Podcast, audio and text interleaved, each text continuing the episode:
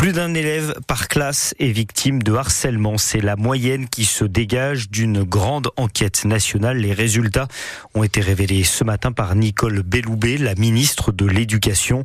Ces chiffres proviennent des questionnaires soumis en novembre dernier aux élèves de CE2 à la terminale Valentin Huinato. 5% des écoliers touchés et les chiffres restent sensiblement les mêmes au collège et au lycée.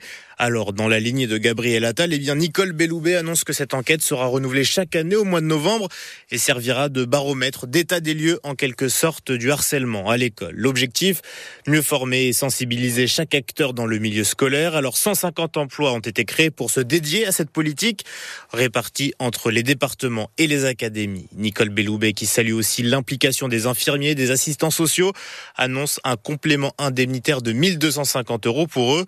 Pour les cas les plus graves, il est possible de changer d'école un enfant harceleur. Et depuis septembre, 35 élèves ont déjà été changés d'école pour des faits de harcèlement, justement. Cela fait un moment que le gouvernement en fait une priorité notamment après la gestion du cas de Nicolas, 15 ans.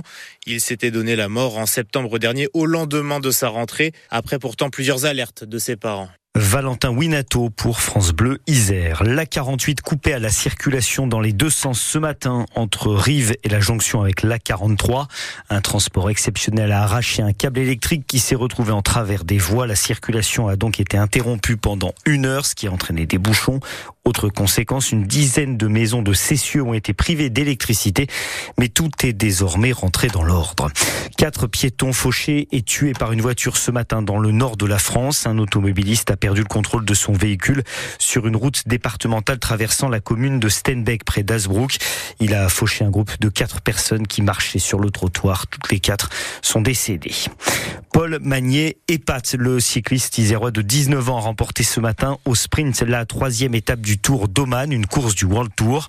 Le Varsois qui a signé cet été pour la puissante équipe belge Quick Step s'est imposé au sprint et il réussit un début de carrière fulgurant chez les pros. C'est déjà sa deuxième victoire en seulement sept jours de course.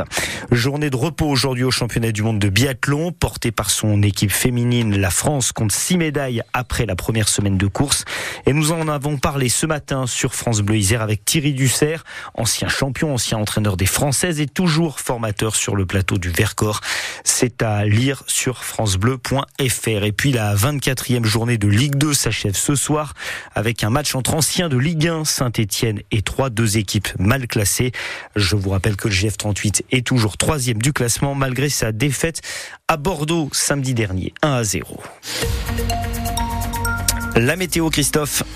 Avec le ciel attendu pour euh, demain, bon écoutez, Météo France nous prévoit pour euh, cette journée de mardi 13 quelques rares brumes demain matin à votre euh, réveil et puis du soleil, un léger voile d'altitude, des températures qui dans l'après-midi vont grimper, c'est vrai. Nous aurons par exemple 13 degrés à, Grenoble sous abri, on attend 10 degrés en vallée du Rhône à Vienne et Roussillon, 10 degrés pour Bourgoin-Jallieu, la Tour du Pin, ce sera 12 12 degrés pour Bourdoisan, 9 degrés sur le plateau du Vercors, à Villard-de-Lans. Côté route, actuellement, pas de gros bouchons à vous signaler, un ralentissement sur la rocade sud dans le sens Chambéry-Grenoble, et puis un peu de monde euh, dans le sens Le Pont de Clay, Visil ce soir, mais partout ailleurs, pas forcément de gros bouchons à vous signaler.